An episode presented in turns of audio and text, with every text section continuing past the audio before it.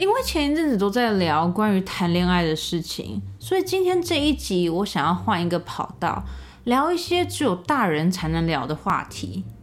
没有错，今天这一集我们就是要来聊关于找工作这件事情，是不是很大人？是不是只有大人才能聊？我今天之所以会想要聊这个话题，是因为前阵子我一个大学的朋友突然来找我。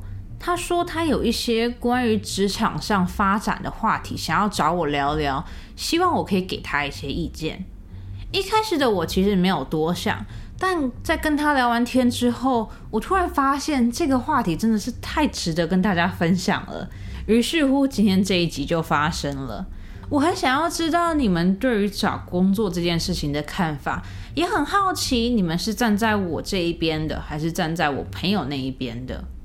嗯，没错，今天这一集又是一个会让大家产生对立的一集。好啦，你们准备好了吗？准备好的话，我们就开始吧。这边是专门说谎，我是觉得大家都应该要认真工作的乘以十七。随着年龄的增长，我发现身边的朋友对于工作的想法。分成了两派，而且是很明显的两派。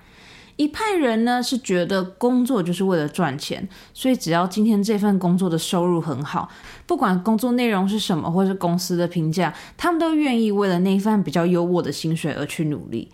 另外一派人呢就跟第一派人不一样，另外一派人呢他们是为了理想而工作的，对于他们来讲，薪水不是重点。工作的内容跟工作能不能对社会有做出贡献才是重点。对于他们来说，比起薪水，他们更看重的是公司的名声，还有工作内容是不是他们真心喜欢，是不是可以真心帮助社会的。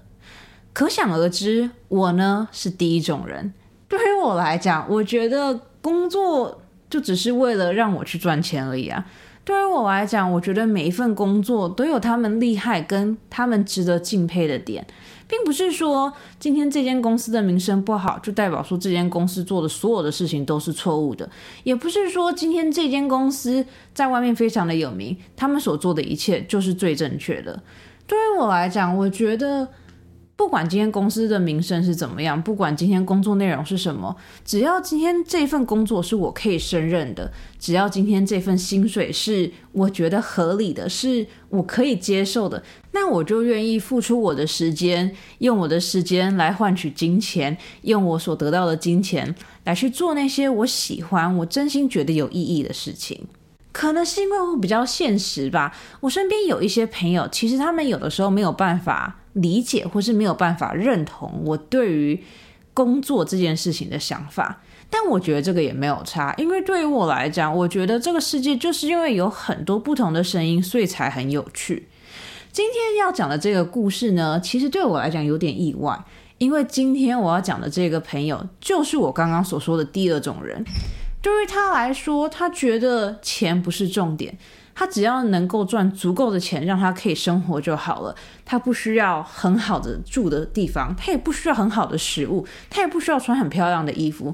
对于他来讲，他觉得比起这一切庸俗的东西，他更看重的是他现在所在的这份工作能不能对社会做出贡献。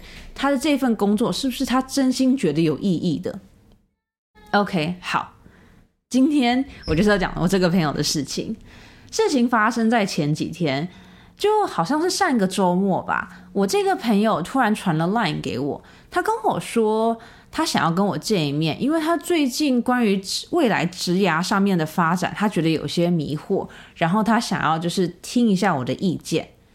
其实当初收到这个讯息的时候，我觉得很疑惑，因为我这个朋友很明确的知道我跟他是完全不一样的人。所以在这种情况下，我觉得他会来找我，然后想要征求我的意见，就好像不是很符合吧？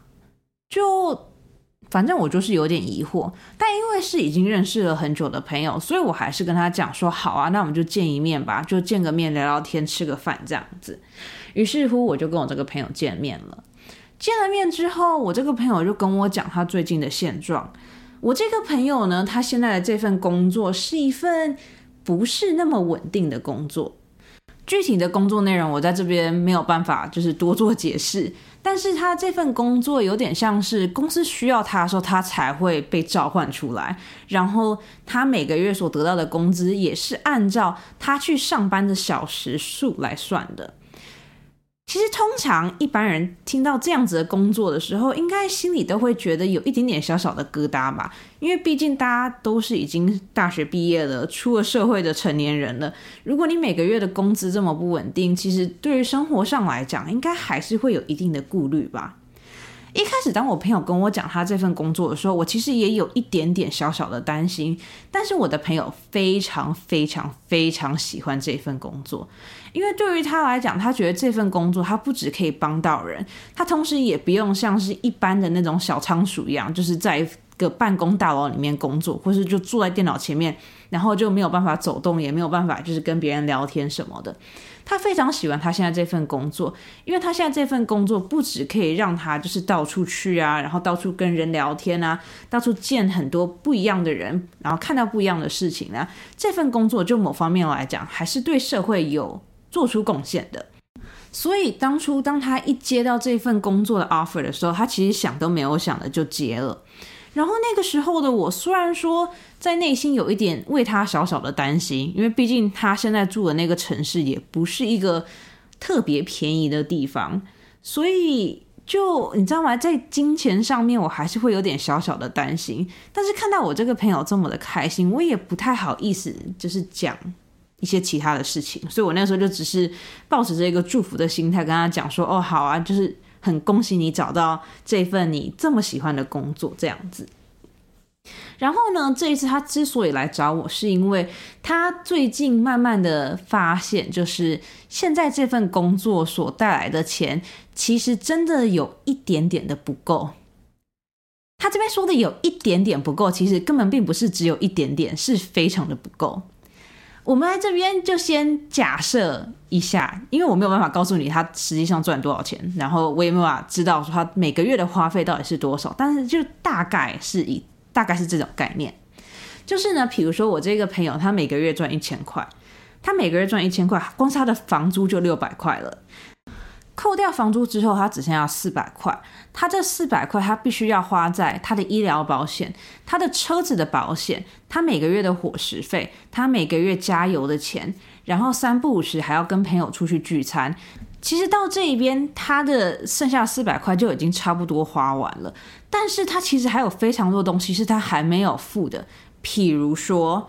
他的手机话费，他们家的网路费，他是不是要存退休金？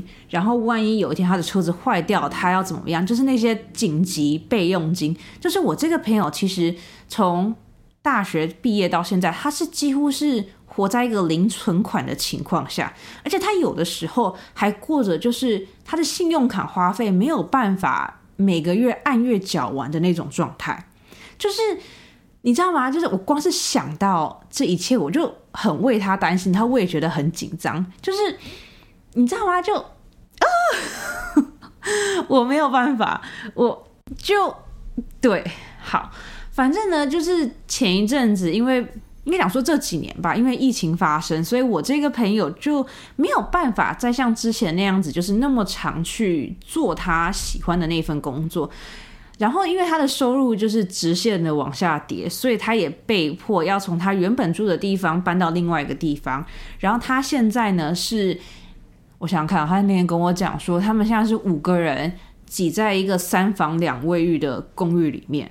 其实一开始你讲说五个人挤在三房两卫浴的公寓好，听起来好像还好，对不对？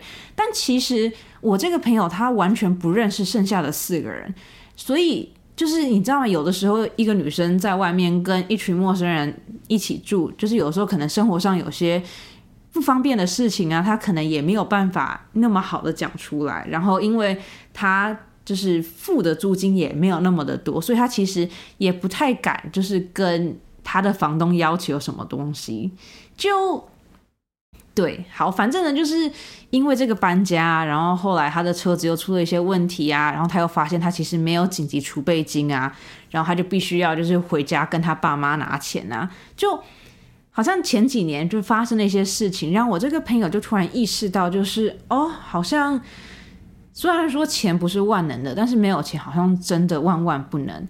于是乎，我朋友就开始在寻找一份新的工作，就是收入比较稳定，然后也比较可以支撑他目前生活的一份工作。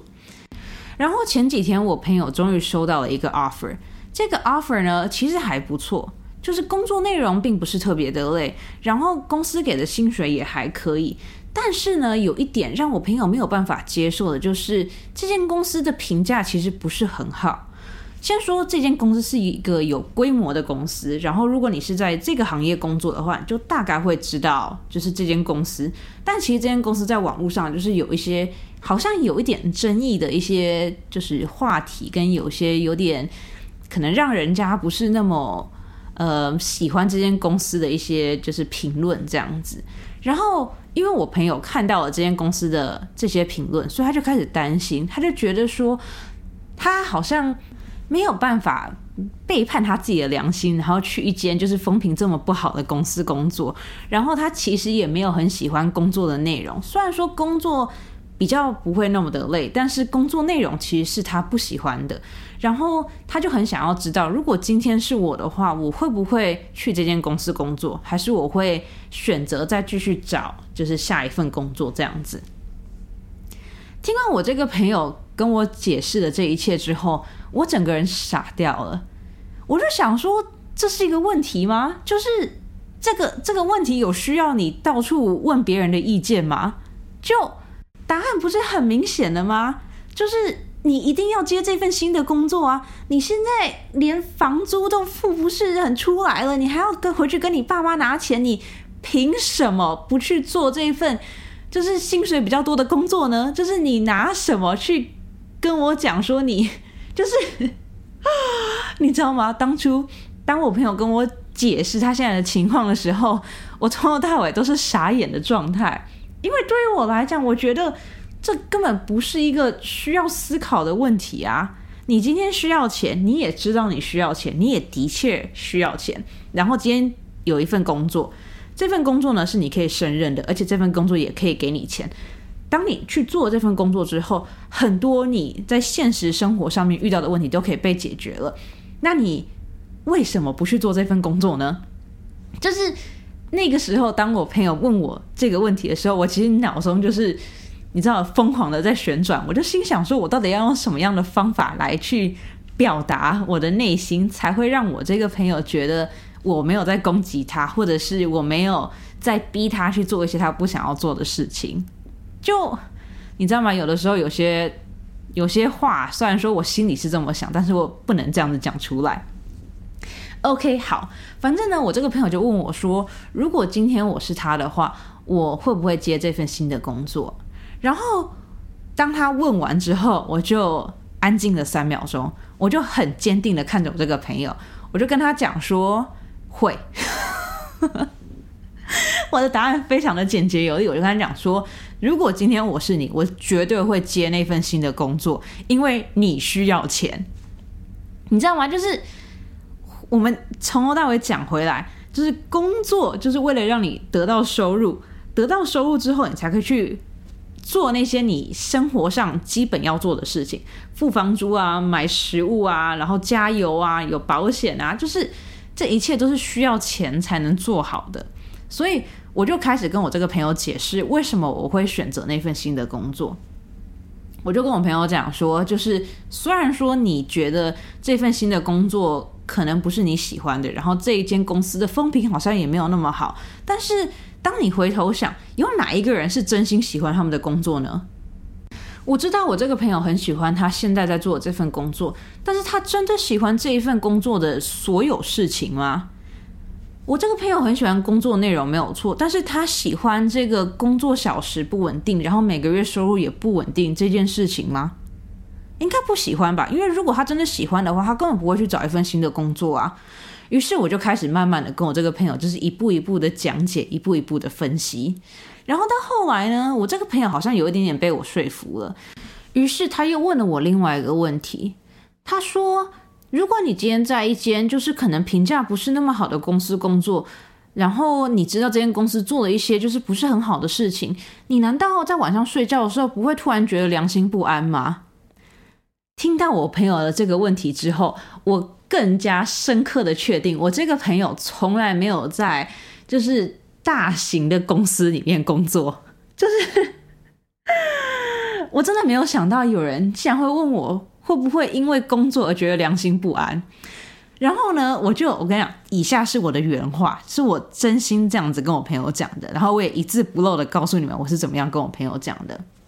我就跟我朋友讲说，今天这间公司，就是你申请这间公司，是一个正派，是一个合法，是一个没有就是触犯到任何法律界限或是道德底线的公司。你为什么会觉得良心不安呢？你觉得有哪一间公司可以一百 percent 让他们的客人就是满意呢？就是你现在告诉我，哪一间公司可以一百 percent 让所有的客人、所有的厂商、所有社会上所有每一个人都觉得这间公司是好的？根本没有啊！不管今天这间公司的名气再怎么大，不管今天这间公司的那个创业理念有多么的高尚，一定都会有人在某一个阶段觉得这间公司在某个地方做的不好，但是。那又怎么样呢？公司所做的决定一定是有他的理由啊！这世界上没有一个商人会故意做一件事情来让他们自己的名誉扫地的。而且今天你只是去这间公司做一个最基本的工作，你为什么要管到高层那边的决定呢？你今天要担心的并不应该是公司在这个社会上的社会形象，你今天要担心的应该是你下个月能不能。付出房租，跟你下个月能不能按时一天吃两餐吧？你知道吗？就是当我很心平气和的跟我这个朋友解释这一切的时候，我可以很明显的感觉到我这个朋友还是不懂。于是乎，我朋友就跟我讲说。他觉得我有点太势利了，他觉得我有点太现实、太实际了。他觉得人一定要有梦想，人要是没有办法守住他们最基本的善良，他觉得这个世界，他觉得这个社会一定会乱成一团。听到这边，我就沉默了。我觉得我这个朋友讲的也没有错，但是呢，我觉得我朋友活的世界好像跟我活在的世界有点不太一样。于是乎呢，我就跟他讲。我就跟他讲说，其实今天你想要做怎么样的工作，你到底要不要接这份新的工作，我都觉得没有差，因为反正我很明确的知道我自己要什么。然后，如果你也很明确的知道你自己要什么的话，那你应该就要就是 follow your heart，就是你觉得应该怎么做，你就怎么做。我只是想要跟你讲，就是你在一开始你也讲了，你觉得现在的钱不够，然后你也很明确的知道，就是如果按照你的那些标准的话，其实你能找到的工作也不是那么的多。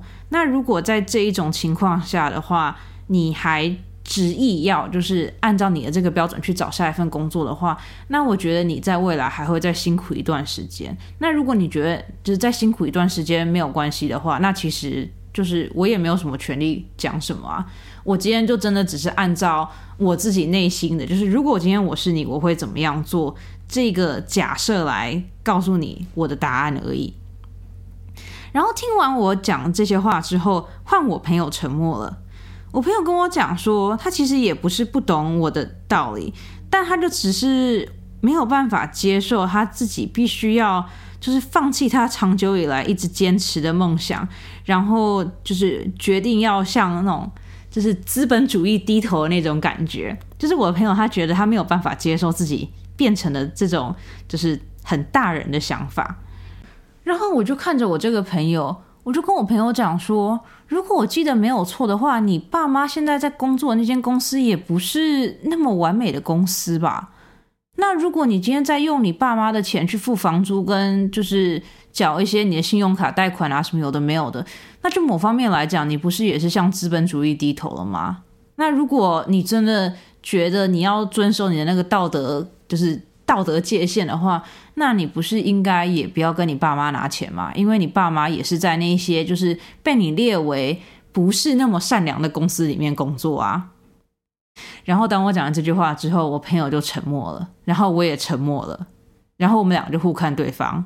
我就跟我这朋友讲说，就像我刚刚前面讲的，其实我也不是很在意你到底是不是真的接受了这份新公司的 offer，或者是你还决定继续待在你之前那个旧公司，其实对我来讲根本没有差。我只是单纯的很不爽你，就是 明明是你来找我问我的意见的，可是你却从头到尾都一直觉得我的想法太现实，就好像你在污名化我一样。好，然后我跟你讲，反正。我就是那一天晚上跟我这朋友聊完天之后，我就整个非常的不开心，因为我就觉得今天明明是你来问我意见，然后你还一直不停的在攻击我跟攻击我的概念，就你知道吗？就是如果是这样子，那你为什么要来找我呢？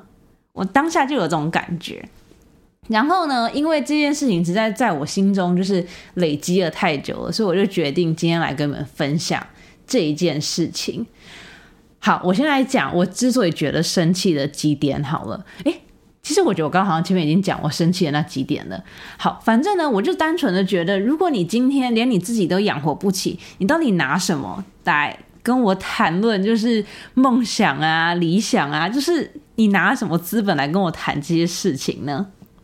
就是这是我很不开心的第一点。第二点是，我觉得就是什么叫做我很现实。就今天每一个人都是努力工作才有办法得到他们现在的生活啊！你今天只是刚好幸运有你爸妈可以帮你，但这并不代表就是世界上所有的人都可以依靠他们的爸妈。如果今天真的有人他的家境可能本来就不好，然后他为了钱，他为了钱去做一份他可能不是那么喜欢的工作，那你觉得你也应该要骂他现实吗？如果他不现实，他今天要吃什么？他要住在哪里？他要怎么样才可以买温暖的衣服，帮他度过那个寒冬？就是，you know，我觉得现实跟理想是只有有钱人才有办法谈论的事情。然后这句话，我真的我到现在都还是深刻这么觉得，并不是说，然后只有有钱的人才可以有梦想或什么，但我觉得。你的梦想要建立在，就是你今天是三餐温饱，你今天是有一个稳定的地方住，就是你要在就是一个很安稳、很安全的情况下，你才有办法去实现你的梦想。而且今天当你赚了钱，你还是可以拿着你的钱去实现你的梦想啊！为什么一定要把你的梦想跟你的工作融合在一起呢？你为什么不能就是工作归工作，然后追逐梦想归为追逐梦想呢？就。我觉得这两件事情是完完全全可以分开啊，就是你做其中一件事情，并不影响你去做另外一件事情啊。就我就觉得我这个朋友真的很奇怪。然后呢，你知道吗？其实这件事情我有想要跟我其他的朋友讨论，但是呢，我又突然意识到，就是并不是所有的人都是像我或像他那样子那么极端的。所以呢，就是想来想去之后，我就还是决定要来跟你们跟你们分享这个故事。反正就是好啊，反正就是这样子啊。然后我其实就很好奇，就是我并不觉得这个世界是只有黑与白的。但是我觉得，如果你今天想要就是很笼统的把人分成两部分的话，就是我觉得几乎每一个人都可以很明确的知道自己是在哪一边。然后我就很好奇，今天在收听这一集的你们是。偏向哪一边的？你们是偏向像我这样子，就是觉得工作只是为了赚钱的这一派呢，还是你是偏向我朋友那样子，就是觉得如果你今天真的很喜欢这份工作，如果你真的觉得今天这份工作是你的梦想的话，那不管今天这一份工作的工资有多低，不管今天这一份工作的收入有多么的不稳定，你都还是可以很坚持、很坚强的撑下去。就是我很好奇你们的想法是什么。其实我觉得，不管是什么样，就应该讲说，不管今天你的答案是什么，我觉得每个人在他们自己的人生，应该都是想要取得一个平衡吧。就是你想要，我觉得应该好，我不知道是每个人都这样，但是在我眼里，我觉得应该是所有的人都希望他们可以达到一个，就是。自己喜欢自己的工作，然后这份工作又可以给你带来足够的金钱，让你去做所有你喜欢的事情。我觉得这应该是所有的人都希望的一个梦幻的生活吧。应该没有人会希望就是自己做一份自己喜欢的工作，但这份工作赚不了钱。然后也没有人会希望他可以去做一份赚很多钱的工作，但他每天去上班都像是你知道，就是去地狱的那种感觉吧。就嗯，该怎么讲呢？好，我先以我自己来做例子好了。如果你是比较老的听众的话，你们应该不是比较老，两说就是比较忠实，就是有从一开始听到现在的听众的话，你们应该会记得，在很久以前我做过一个专专题嘛，反正我就做过一个连载，叫做“就算去了地狱，你也可以逃走”。然后这份，然后这个连载。然后这个连载就是讲说我在我的第一份工作所发生的事情。其实那一份工作就很像是就是钱够，然后名声够，但是每天去上班都真的是像去去地狱的那种感觉。嗯，好，我有点不知道为什么突然要讲那件事情。OK，好，嗯，回到回到我刚刚讲的那个话题，就是以我自己来说，我觉得我现在这份工作真的就是。我最理想的那种就是工作内容是我可以接受，然后工作所得到的薪资也是我可以接受的。就我觉得现在的我刚好处在一个很平衡的地方，就我并不会因为这份工作而感受到就是太多不必要的压力，压力还是有，但是并不会说像我在我第一份工作那样子，就是压力大到晚上睡不着啊，或者是。每天就是狂吃狂喝，就为了要疏解压力。就现在我不会这样子，但是我还是有压力。就是在上班的时候，还是会三不五时觉得就是哦，我要把自己逼得紧一点啊，我要让自己就是绷紧神经，就是我这件事情一定要做好。就我觉得现在这份工作压力还是有，但是并没有到会让我觉得崩溃的程度。然后薪水上来讲，我觉得也还是可以，因为毕竟现在这份工作的薪水可以让我自己一个人住，然后可以让我去吃我喜欢吃的东西，然后一年还是可以让我就是可能去一两次旅行，然后可能在逢年过节或者是在生日的时候可以让我买我喜欢的东西，就我觉得我对我现在的生活很满意。但是呢，我觉得我之所以会对我现在的生活很满意，是因为我其实对于工作本来就没有什么要求。我对于工作唯一的要求就是老板可以准时付我薪水。就该怎么讲呢？就是很多时候身边的人啊，或是以前的朋友会问我，就是我对于工作有没有什么想法啊，或者是我对于未来有没有什么目标啊？就讲真的，我其实真的没有什么目标，然后我对未来也没有什么想法。我之所以会得到现在这份工作，其实有很大一部分也真的就是阴错阳差，就刚好进来这个产业了。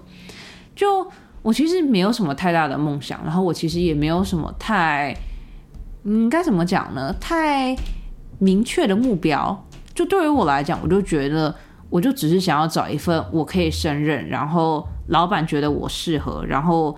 然后工资就是比较符合我要求的，就其实我对于工作真的没有什么太大的要求。我觉得可能就是因为我对工作没有什么太大要求，我才可以就是很很自由的、很没有、很没有该怎么讲呢？很没有限制的去认真去寻找我的目标。就是 OK，好，我换一个方向讲，应该讲说我对于工作的要求就只有就是。我能胜任，就像我刚刚讲，我能胜任，老板喜欢我，然后工资要求符合我标准的，其实就走这三个而已。然后我觉得，当你对于工作的要求越低，你找到合适的工作的机会就越高，并不是说因为你要求本来就很低，所以随随便便都可以符合你的要求。应该是说，因为你的要求很低，也不是说要求很低，应该讲说，因为你的要求很简单，所以你更容易有那种开阔的心胸去。尝试很多不一样的工作，跟愿意去面试很多不同间公司，我觉得这应该就某方面来讲算是我的一个优点吧。就是就是至少在找工作这一方面来讲，可是我这个朋友就不一样。就那一天，其实就在我们两个就是有很认真去讨论这件事情之前，我有就简单的问了一下我这个朋友，他到底是想要找什么样的工作。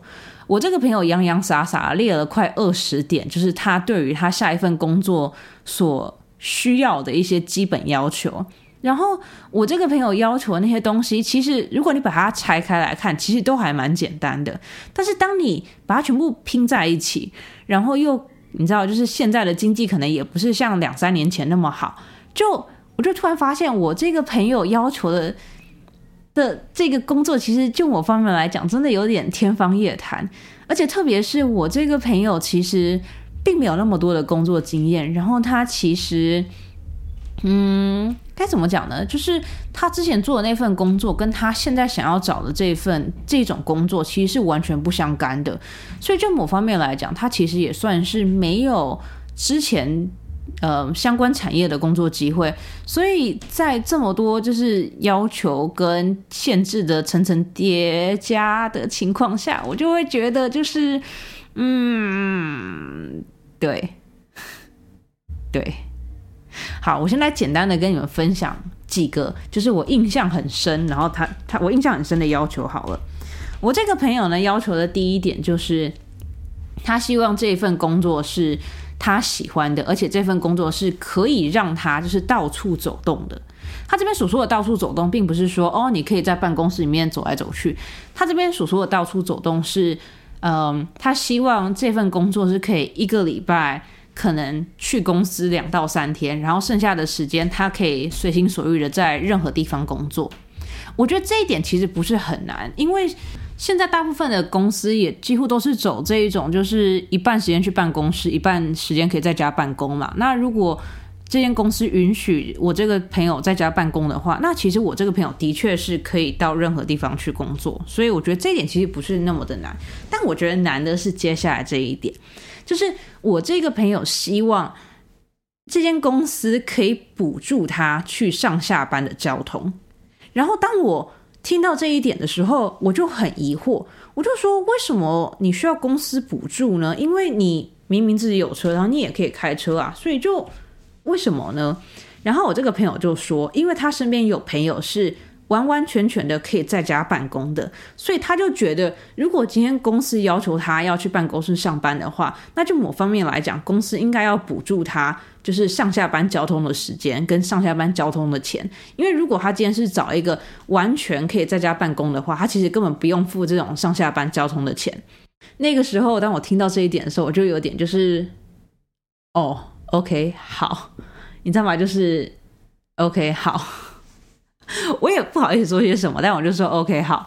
然后呢，另外一点就让我觉得非常非常惊讶的点，就是其实这点让我到现在都还觉得有点惊讶，就是我这个朋友希望他新找的这份工作几乎没有工作压力。然后当我朋友跟我讲这句话的时候，我就心想说，就是我有点听不太懂，所以我就问他讲说什么叫做几乎没有工作压力。然后我这个朋友就跟我讲说，就是他觉得如果上班有压力的话，他会觉得很累，然后他会觉得他就你讲说就会让他不想要上班。所以如果这份工作，你讲说如果今天这间公司希望他可以做的长久的话，那他就会希望这间公司不要给他任何工作上面的压力。然后当我听到这这一点的时候，我就。我就你知道，我当下真的不知道该讲些什么，然后我就看着他，然后我就跟他讲说：“你是认真的吗？”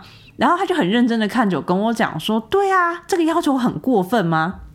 然后我就看着他，然后就跟他讲说：“对，超级过分的。”就是我从来没有遇到有有任何一个人跟我讲说，他希望那一份工作可以不要给他任何上上。就是上班的压力，就今天就算我去奶茶店，就是当点餐员，就连那份工作也一定会有压力的，更何况是你现在对于你的薪资还有要求，然后就是这个 OK 好，孩子们，孩子们，我们冷静下来。那我在这边要很郑重的跟你们讲，我很郑重的跟世界上所有的人讲。就是只要你有工作，只要你有在工作，你就一定会有工作上面的压力。不管今天这份工作有多么的简单，不管今天这份工作有多么的，就是初级，或者是有多么的，就是 I don't care。这只要你今天出去工作，就一定会有压力。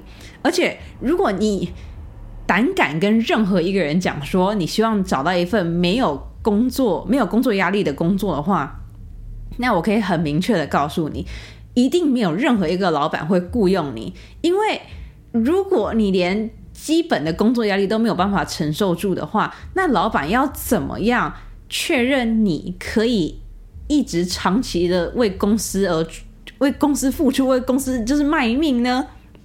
并不是说去工作就一定要有压力，但是你怎么可以要求就是工作不要给你压力呢？特别是每个人对压力的承受度不一样，就是 I don't understand how can someone request that I。你知道吗？就是这一点真的让我纠结了很久。然后我就跟我朋友讲说，就是你不觉得这一点好像有点困难吗？然后我朋友就跟我讲说，哦，如果很困难的话，没关系，他可以继续找，反正他爸妈现在也没有要求他，就是一定要找到一份很好的工作。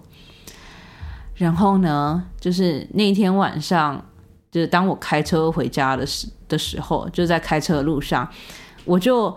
对于今天这一整个晚上的那个我们两个对话的内容，我对于就这一整个晚餐的总结就是，有一个有钱的爸妈真好。就你知道吗？我实在没有办法想象有一个人可以就是提出这些要求，然后到最后好不容易有一间公司就是满足了他所有的要求，但是他却因为这间公司在网络上的名声可能没有那么的好，而决定就是呃。在犹豫不决，到底要不要去这间公司工作？就 I don't understand。然后 by the way，就是呃，在录今天这一集之前，我就很好奇问我那朋友讲说，他有他知道最后有没有就是决定说他到底要不要去那间公司工作？然后我这个朋友就用一种很天真浪漫的那种语气跟我讲说，哦，他想了想，还是决定不要委屈自己，所以他就拒绝了那份公司的 offer。Oh my god! Oh my god! 你知道吗？我我觉得我今天会之所以会录这一集，就是因为我这个朋友用很天真浪漫的语气讲出了那句话。我觉得就是你知道吗？我我我我需要抒发一下，我需要跟某个人抱怨这件事情。就是如果这个故事不讲出来，我有一天一定会爆炸。就是啊，我没有办法。就是我觉得人生好难哦，到底怎么可以有人就是用着这样子的心态在，你知道吗？Oh my god！对，总之，对我今天想要分享的事情就是这件事情，莫名其妙的这个故事我也讲了快四十分钟了。我本来以为今天这一集可以很短，但是。对，就是你知道吗？有点生气，所以莫名其妙就变得很长了。觉得人生真的好难哦。就是你知道吗？当我长大了之后，我发现很多以前我在学生时代的朋友就。虽然说我们两个在学生时代可能可以当好朋友，但是当我们出了社会之后，很多事情就变得跟之前不太一样了。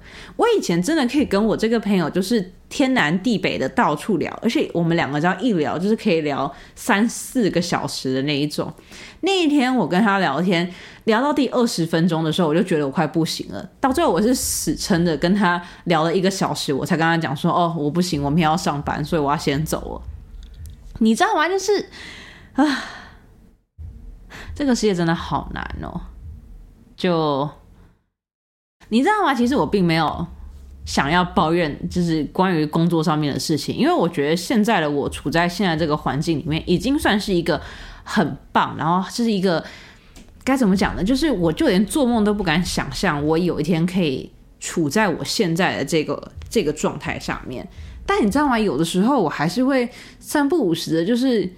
看一下我身边的朋友，然后就会觉得，就是你知道吗？这个世界的确蛮不公平的。